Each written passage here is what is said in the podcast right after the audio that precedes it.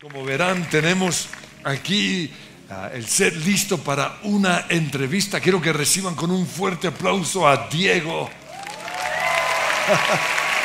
Él es Diego Salazar, es el autor del libro Nunca quise ser drogadicto o un adicto, ¿no es cierto? Qué bueno tenerlo. Diego, puede Pastor, sentarse gracias. lo más cerca a mí posible, por favor.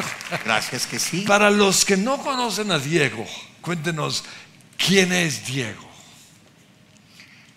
Bueno, es muy difícil hablar de uno mismo, ¿no? Bueno, yo podría decir que soy un milagro, Ajá.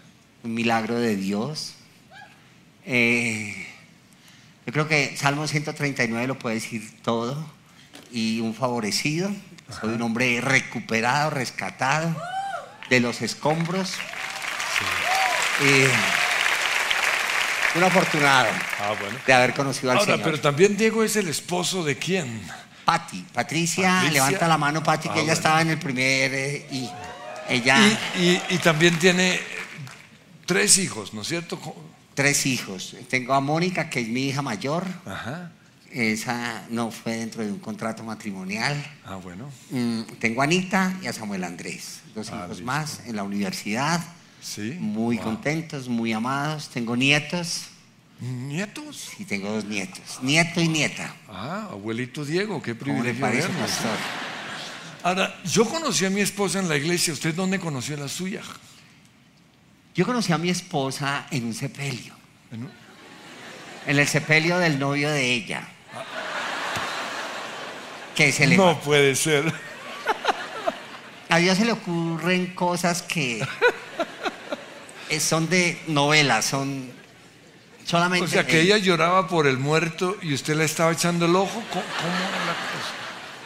No. Ah, bueno. Eh, eh, yo, yo fui, fue a, a consolar a, a su cuñada, la hermana del difunto, Ah, bueno, listo. ella era de, de la iglesia Sí. y era una discípula mía. Y a ella se le mató su hermano, entonces eh, su hermano era el novio de la que hoy es mi esposa, Patty. En todo caso, todo eso lo pueden leer en el libro. Dios quitó a ese man para que yo entrara. Ah, bueno. Más o menos. Fue así, ¿no? Listo, ah, bueno. Bueno, sí, qué sí. pena, ¿no? Pati me tiene que perdonar y la familia de este compay. Es una historia fascinante. Entonces, los que no, no tienen novia o novio pueden ir a cualquier fu- funeraria. Quizás ahí está. Muy Pero, bueno. ¿cuántos años fue usted drogadicto? Fueron 23 oscuros años en las drogas. Wow. ¿Desde qué edad? Pues yo inicié a la edad de 9 años. Wow. Inicié, a, a los 9 conocí, fumé cigarrillo, a los 10 marihuana, a los 11 cocaína, a los 12 conocí la base de, de la coca, a los 13 conocí el crack, los cristales de, de coca, y aprendí a reversar, a mandar para atrás ese producto. Qué pena, estoy hablando como si fuese un narcotraficante chiquitico, Sí, sí. pero no, fui un adicto muy, muy engañado, estaba muy, muy atrapado. ¿Qué, qué es la adicción? Pues la adicción es, una, es, es un accidente que puede tener cualquier ser humano, pero yo podría llegar a decir que es una conducta que atrapa al individuo de una manera eh, muy sutil y mm, es mortal, puede llegar a ser mortal y peligrosa, por eso se llama adicción, porque dependemos de, de X eh, factor o situación, bien sea si es adicción a la pornografía, a la inmoralidad sexual, si es adicción al juego, si es adicción a las sustancias psicoactivas, al tabaco, al alcohol, si es adicción a, a- inclusive a, las, a, las, a las emociones o a las personas o a algún hobby, puede ser adicción. O sea, hay todo tipo de adicción. Todo extremo, como dicen, es vicioso, pero adicción es depender de algo o tener que eh, usar algo para poder vivir. Ahora, en el caso suyo, ¿por qué se volvió drogadicto? Mm, bueno, yo, el título del libro es Nunca quise ser adicto. Nadie va a querer ser adicto después de haber sufrido tanto y tener que soportar tantas pruebas y tanto dolor. Yo me volví adicto, eh, bueno, suena feo decirlo, por tonto, por idiota, qué pena. Soy un idiota recuperado, para que no vayan a creer. ya no, ya la tengo clara, pero me volví adicto porque todas estas sustancias me atraparon. ¿Y qué pasa con el adicto? El adicto cuando consume alguna sustancia, bien sea un cigarrillo, una copa de vino o inclusive que vea páginas de inmoralidad sexual, pornografía o todo lo que tiene que ver con una sensación que le genere recompensa al cuerpo, recordemos que nuestro cerebro, la mente, eh, tiene una sustancia que se llama dopamina. Esta segregación de dopamina genera recompensas y estas recompensas producen satisfacción en la vida de las personas. Pues no le hablo como neurólogo ni como médico, pero el, el núcleo accumbens y el sistema límbico central del individuo eh, es la parte sensorial y la parte más eh, fuerte desde el punto de vista cognitivo en, el ser humano. Entonces, cuando una persona quiere esas recompensas, quemar dopamina, entonces puede resultar usando cualquier tipo de sustancias o cualquier tipo de adicción. Hay segregación de dopamina saludable, que es eh, el amor de pareja, esposo y esposa, y poder tener intimidad. Esa, esa es una dopamina 100% saludable. Entonces, es, yo no estoy diciendo que, eso no puede ser una adicción, pero Dios nos ha dado a nosotros las herramientas para que guardemos un equilibrio. Entonces, de las adicciones podemos hablar muchísimo, pero la parte eh, sensorial y la parte cognitiva del individuo tiene que ver mucho con esta segregación de sustancias químicas del cerebro. Ahora, en el caso suyo, también fue el faltante de su mamá, ¿o no? ¿Eso no, no, no, no lo llevó a las drogas? Claro, mi mamá muere cuando yo tengo 11 eh, años, mi papá mm, me echa a la casa y se vuelve a casar. Entonces, todo patrón de gobierno, toda, eh, todo abrigo de protección y todo manto de disciplina desapareció. Mm, nosotros fuimos ocho hermanos y desafortunadamente pues quedamos solos. Entonces eso, mm, yo quise llenar mis faltantes primero con el cigarrillo, después con la marihuana y, sucesivamente como les conté. ¿Cuántos años otra vez? 23 años en las drogas y en la delincuencia. Aunque nunca robé, ni maté, ni manché mis manos de sangre, yo me enamoré apasionada y profundamente de las drogas. Para mí uno de los mejores capítulos es el 34 y 35, página 161 para los que lo, lo han comprado y, voy a leer algo, algo de lo que, lo que encontramos allí. Dice, eh, el título es bastante fuerte del primer capítulo. ¿El pastor dijo que era la página qué?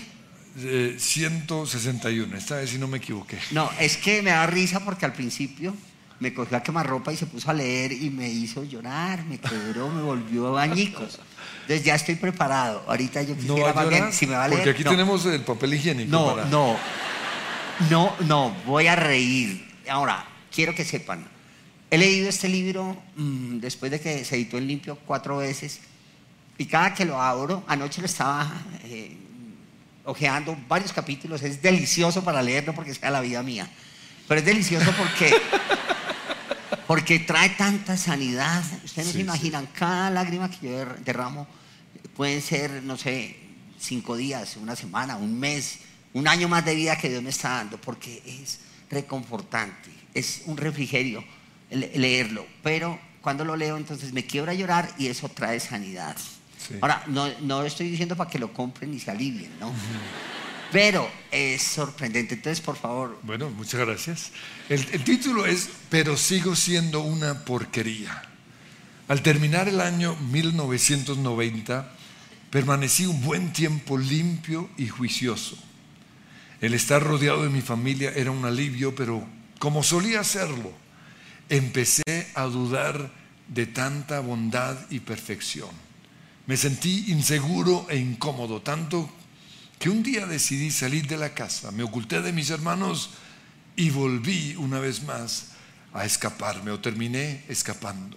Sin destino cargado y lleno de ganas de desquitarme, terminé recayendo de una manera muy fea y brusca. Me oculté de mis hermanos y una vez más terminé en el Bronx. Consumí lo que no está escrito, buscando llenar el hueco de las pocas semanas que estuve limpio.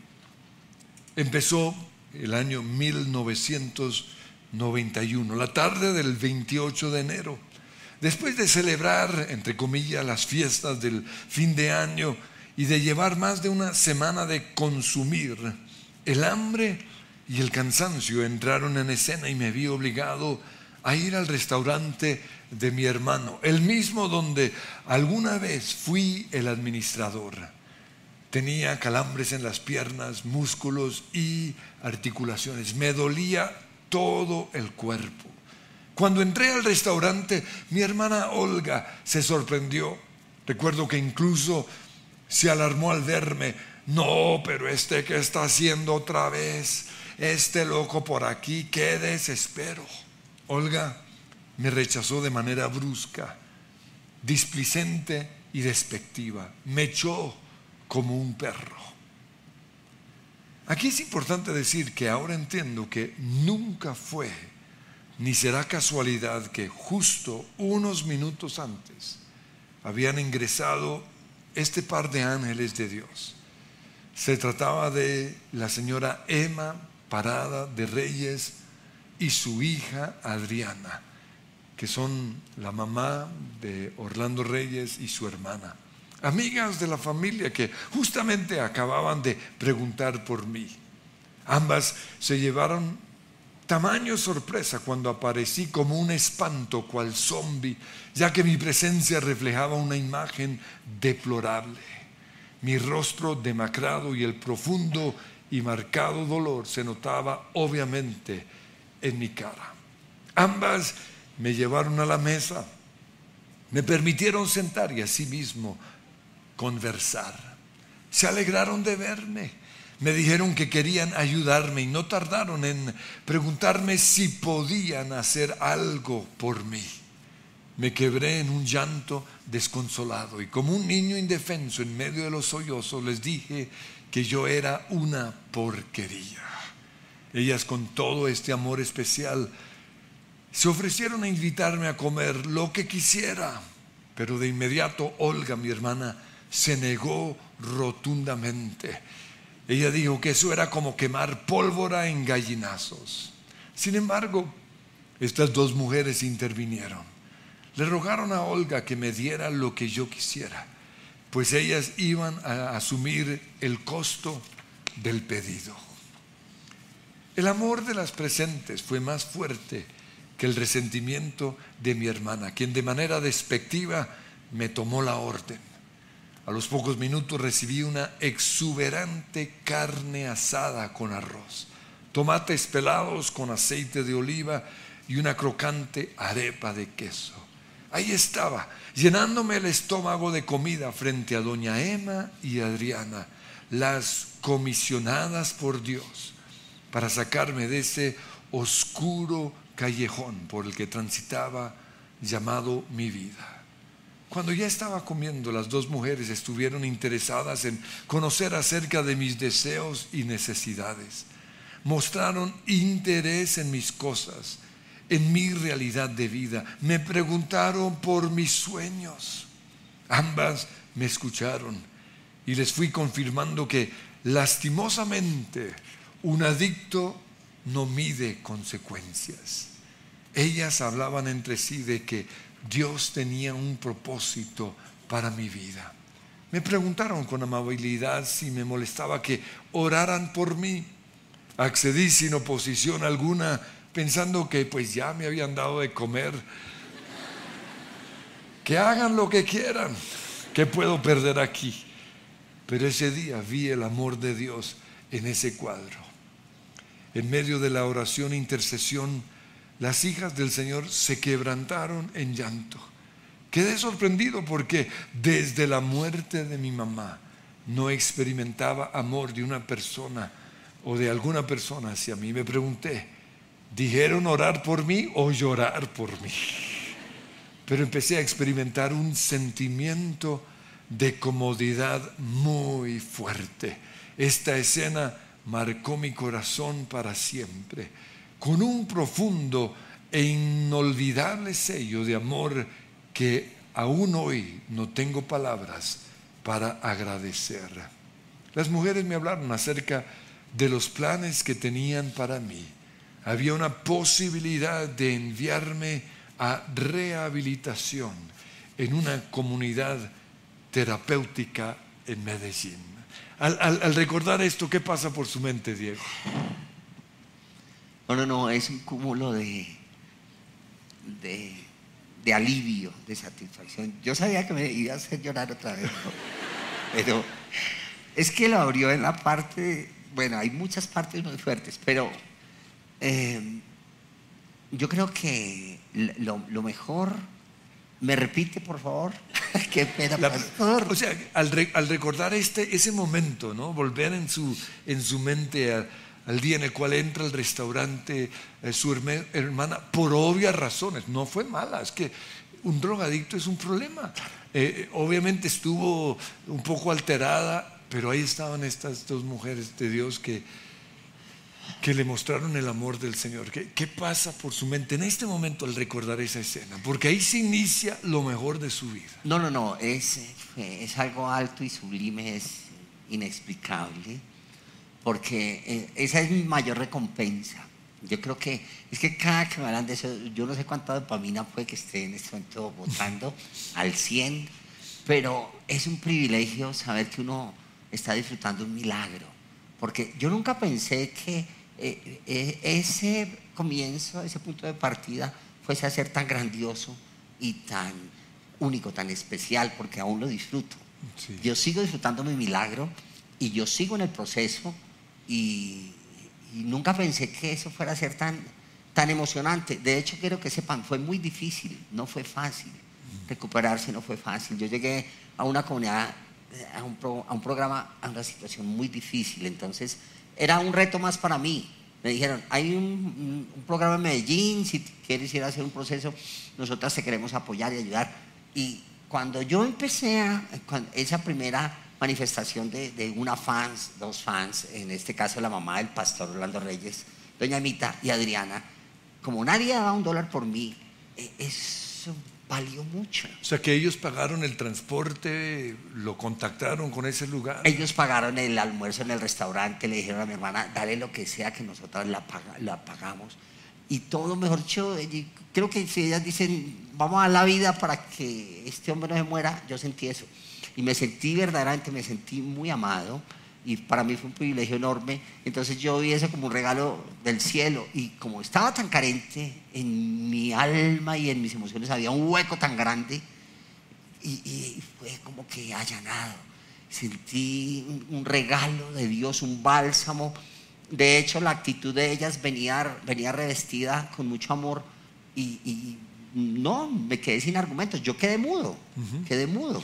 En- Entonces vamos a Medellín y comienza su proceso primero de desintoxicación, porque primero hay que desintoxicar al drogadicto y luego viene la rehabilitación. Hablemos de eso, ¿cómo fue su desintoxicación? Pues eh, fue lo mejor. Llegar a Medellín fue impresionante. Mm, Yo, aunque yo llegué después del viaje, porque fue en flota, con un paquete de cigarrillos acá en la camisa, me fumé cinco cigarrillos en el viaje, y, pero yo quería cambiar. Entonces, cuando llegué a, la comunidad terapéutica, ahí en la Plaza de las Flores, eh, me abrió el portero, un personaje como de un metro con 60 de estatura, de pronto menos, como digo yo, un patojito así, con, no tenía dientes, con una cicatriz en la cara y, y apenas me pegó un berrido, parecía como un chillido y me dijo, Dios lo bendiga, hermanito. Y yo pensé que había salido como un, por allá un gremlin, un espanto de una madriguera. Y, y yo dije, Dios mío, ¿dónde me he venido a meter? Pero en mi mente, pues yo estuve tanto, en tantos sitios, en tantos huecos, en el Bronx, en la L, y no estuve una semana, un mes, cuatro años casi. Viví allá, yo fui campanero, monitor, portero, volante esos actos de vicio. Ahí en el libro ustedes van a escuchar, van a ver y van a, ustedes se van a meter en la realidad del, del cuento. El hecho es que a mí eso, como se dice, eso no eran penas. Yo dije, yo vine a lo que vine. Y me abrieron la puerta y una cosa fue que me abrieron con mucho cariño, pero otra cosa fue que cerraron con candados y todo, y como con 50 locos. Y entonces yo dije, bueno, esto es en serio, y yo voy para las que sea. Y yo estaba dispuesto, y gracias a Dios, pues, la respuesta está en que estoy de acá, porque hice mi proceso, pero con muchísimas dificultades. Yo llegué a un lugar muy pobre donde nos tocó dormir esa noche en el suelo porque no habían camas y, y, y habían ratas grandes, no, no estoy exagerando, habían cucarachas grandes, voladoras y había pulgas. Y yo llegué a ese sitio. Entonces yo no, estaba, yo no tenía derecho a pedir a la carta, ni había hecho una reserva hotelera eh, a ninguna suite, me tocó. Entonces fue muy difícil, pero yo dije, yo quiero cambiar y voy a hacer lo que tenga que hacer y me metí en el cuento. Wow. Ahora, yo, yo leí el libro eh, La Cruz y el Puñal, creo que se llama, de, De Nicky Da- Cruz. de David Wilkerson. Ah, bueno, el testimonio de su liberación. Y ahí habla de cómo lo duro que es la desintoxicación. Y es lo que muchos que se ponen a jugar con las drogas no se dan cuenta. Sacar el- la, la- la droga del cuerpo es muy doloroso. El síndrome de abstinencia en cualquier tipo de, de adicción es supremamente difícil.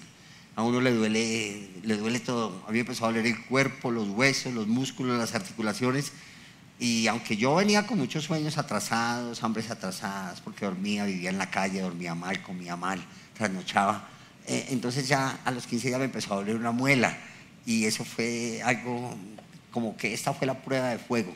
Había que ir a, a- a un lugar que era pues de caridad, eh, porque la corporación estaba inscrita, para que me atendieran el tema de la muela, porque pues las drogas destruyen, acaban con todo. Y un- me enviaron con un líder a que me atendiera lo de la muela, un líder de agua panela, Lo mandaron para cuidarlo, para que usted no se dro- endroga- sí, drogara, como, como, como escoltándome eh, Sí. Mi, mi líder. Pero y él resultó era peor- un líder peor. de agua panela, porque llegamos al centro de Medellín y dijo, eh, Rolito, compremos dos cigarrillitos. Imagínese el líder. Fue, yo llevaba 15 días en el proceso y fue la última vez en mi vida que fumé Wow. cigarrillo. No compré la piel roja o el piel roja que fumé toda mi vida, porque yo fumé, O sea que no apoyó la industria nacional. no la apoyé. Bueno, para sus saberes, me fumé casi medio Lucky Strike, que es Oh. un cigarrillo supremamente fuerte, y me sabe a cacho, lo odio. Es decir, fue la última vez en mi vida que, que fumé. Sí.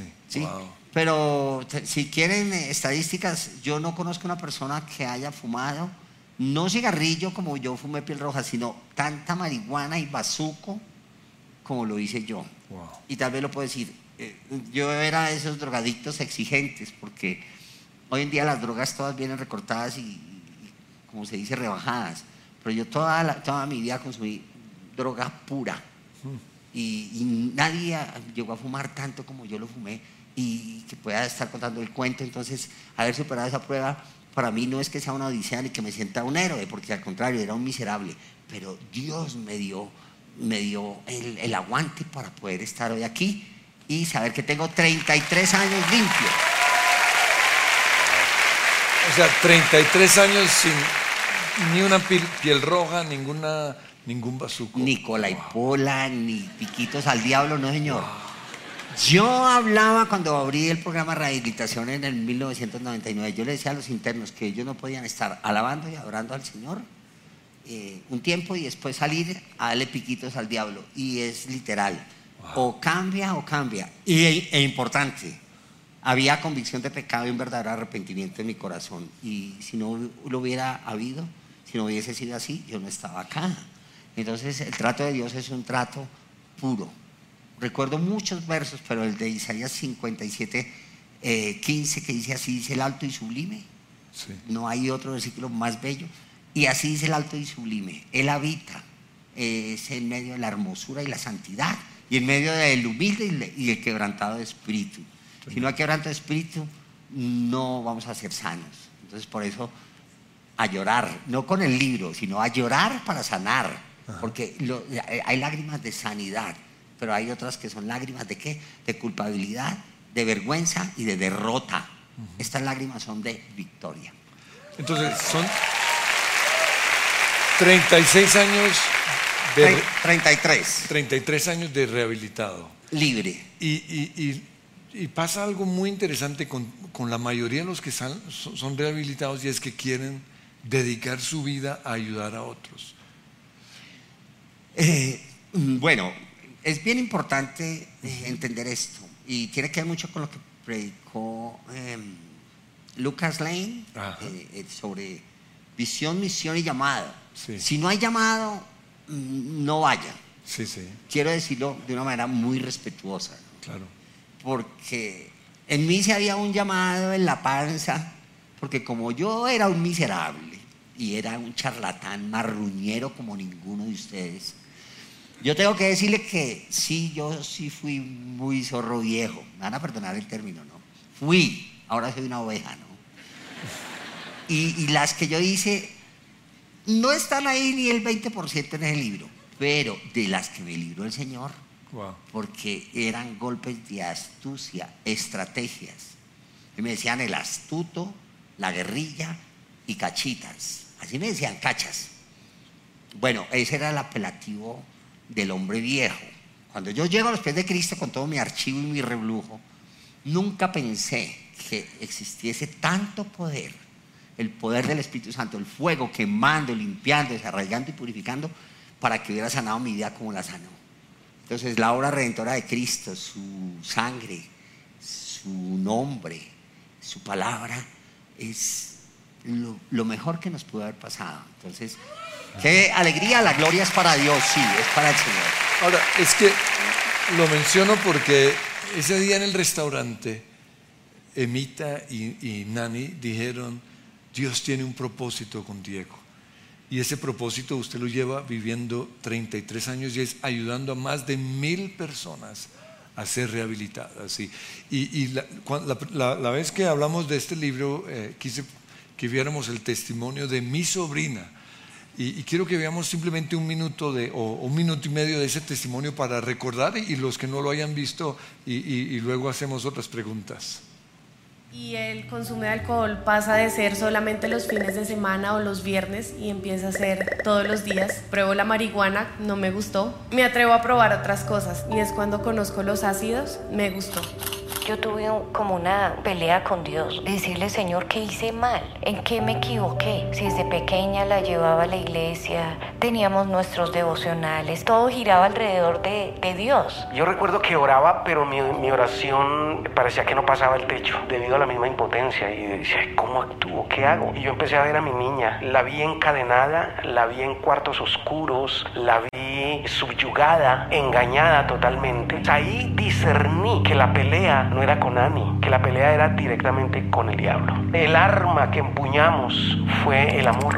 Mis papás empiezan a cuidarme mucho y a darme como consejos de cómo podía salir de ese mundo. Me encuentro con una amiga, nos dio ganas de tomarnos una cerveza y el problema conmigo es que una cerveza ya no era suficiente y a la mañana siguiente cuando reacciono todo el mundo estaba tirado en el piso completamente desmayados, dormidos, trabados, lo que fuera. Ya tenía la costumbre de llegar a mi casa enojada para que no me dijeran nada, para que no me regañaran, para que no me predicaran, para que no me amaran, sino que me dejaran en paz. Mi abuela me abrió la puerta y me vio con unos ojos de decepción y mi papá me llama y me dice, no, Ani, ven, ven un momentico. Me dice de nuevo todo lo que estaba haciendo mal, me dice la verdad. Recuerdo que estaba muy, muy sucia, ¿no? Y olía feo. Pero, pero le dije, no ven, a mí no me importa cómo hueles o cómo estás, tú eres mi hija, yo te amo. Y recuerdo que la abracé.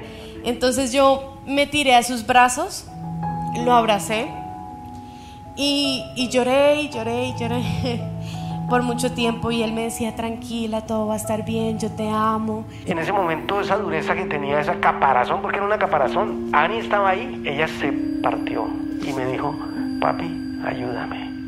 Empezamos este proceso en Viviendo Nuestra Libertad, un proceso de restauración en donde restauro la confianza con mis papás, me quito las máscaras y les digo la verdad. Entonces Ani dice, papi, ayúdame. Y ese es el caso de muchos hijos hoy. Eh, ya no pueden más o han tocado fondo, porque a veces tristemente muchos tienen que tocar fondo y ahí es donde, donde entra la, la- la ayuda, la ayuda de viviendo nuestra libertad. Entonces, para los papás que necesitan de su ayuda y del ministerio, ¿qué, qué podemos hacer? Bueno, lo más importante siempre es que la persona afectada reconozca que tiene un problema y quiere salir de ese problema. Entonces, quiere y pide ayuda, pero también la receptibilidad de los padres es muy importante. Yo recuerdo cuando yo, luego de que me rehabilité, me fui a vivir a San Andrés 20 meses, 22, mm, mis hermanos me vieron bien Y, y- y Adriana, la hermana del pastor Orlando, me enviaba cartas a hacerme un seguimiento, cuidándome y cómo seguía y que contara con ella. Y, y fue bueno. Pero era, yo casi no tenía familia. Mis hermanos al principio, ellos no creyeron mucho. Ellos dijeron, de eso tan bueno no dan tanto. Y es muy difícil dar credibilidad o mostrar que hay una evidencia de un cambio radical y contundente. Pero la familia es muy importante que esté ahí, ayudando, apoyando, asistiendo, cubriendo, ¿cierto? Y creemos que, obviamente, con el favor de Dios primero y luego con una muy buena actitud y muy buena disposición salimos adelante. De lo contrario, no. Eh, obligado, no. Todas las personas cuando iban al centro de rehabilitación no podía ser así de las orejas a la brava, a la fuerza. Debe de nacer en el corazón, debe de haber convicción de pecado, verdadero arrepentimiento y querer, ¿no? Esa es la parte importante. Ahora, en el caso de Annie, ¿qué hicieron? Bueno, pues Ani se dispuso y, tuvo siempre el aval, el apoyo de su papá, de su mamá. Y ella hizo su proceso, ella dice que demoró haciéndolo 14 meses, pero es importante entender y recordar que el, proceso de recuperación es un proceso para toda la vida. Yo estoy en mi proceso, yo soy un adicto, llevo 33 años limpio, cuidando y protegiendo un milagro que Dios hizo. Pues yo no me puedo descuidar, porque cualquier mala decisión puede ser un flickback de dos segundos, yo puedo volver a recaer y, e, e ir al valle de la muerte y de allá no voy a volver a salir. Entonces es importante eh, preservar, preservar y cuidar el milagro, porque una salvación tan grande primero no la podemos descuidar, no la podemos olvidar. Entonces llegan, golpean al ministerio viviendo nuestra libertad y ahí se inicia el proceso. Algunos tienen miedo porque, de ir porque dicen, uy, es que quedo etiquetado como un adicto, pero, pero No, al contrario, es de valientes y Sí. las personas que han ingresado al proceso o al ministerio eh, salen tan agradecidas, terminan sus procesos. Por ahí está mi esposa que es, ella es casi como que dirán que como que la mala porque dice ya terminaste tu proceso. Dice y me tengo que ir y dice ya terminaste y puedo volver.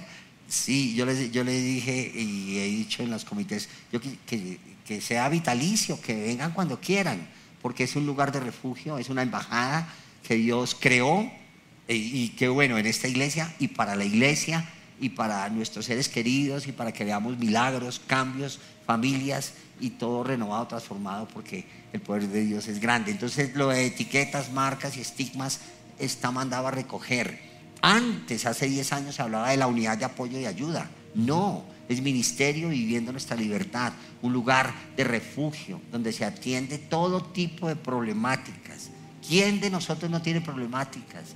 Como dice la frase por ahí, eh, sucede hasta las mejores familias, entonces no, eh, nadie está exento de caer en, una afectación o de estar al vilo de un riesgo o de vulnerabilidad. La prevención es importante, orientar, aconsejar, asistir, trabajar, tratar los temas, enfrentar, asumir y derribar todos estos fantasmas, estos gigantes, o como le digo yo eh, a ellos, esos matachos, tienen que sacarlos fuera, porque la vida es caminando en rectitud y limpios.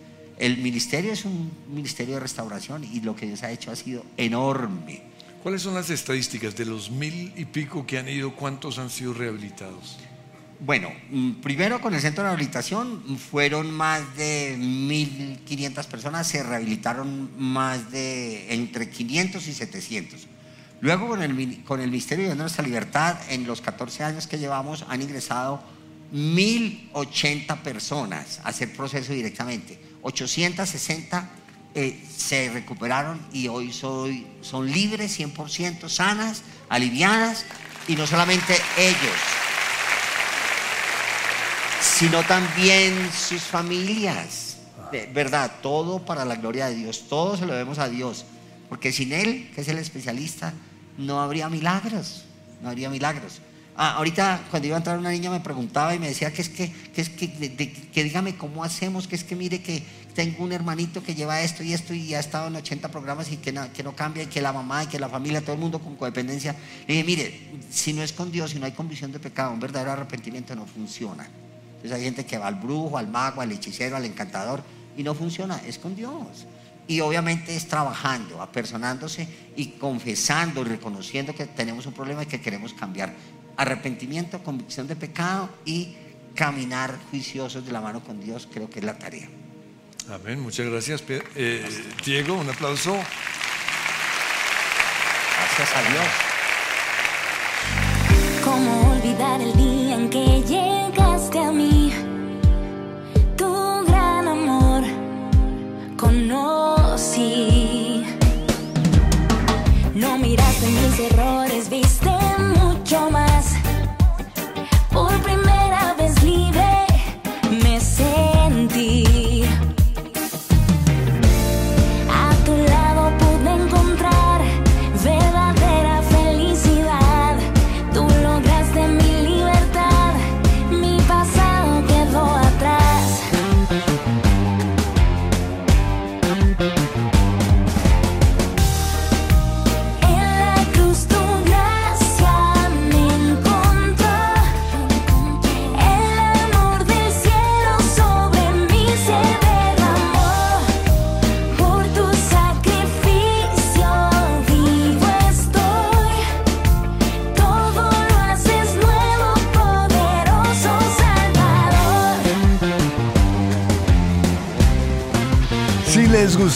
este video, pueden suscribirse al canal de El lugar de su presencia en YouTube. De esa manera gozará de todos nuestros beneficios.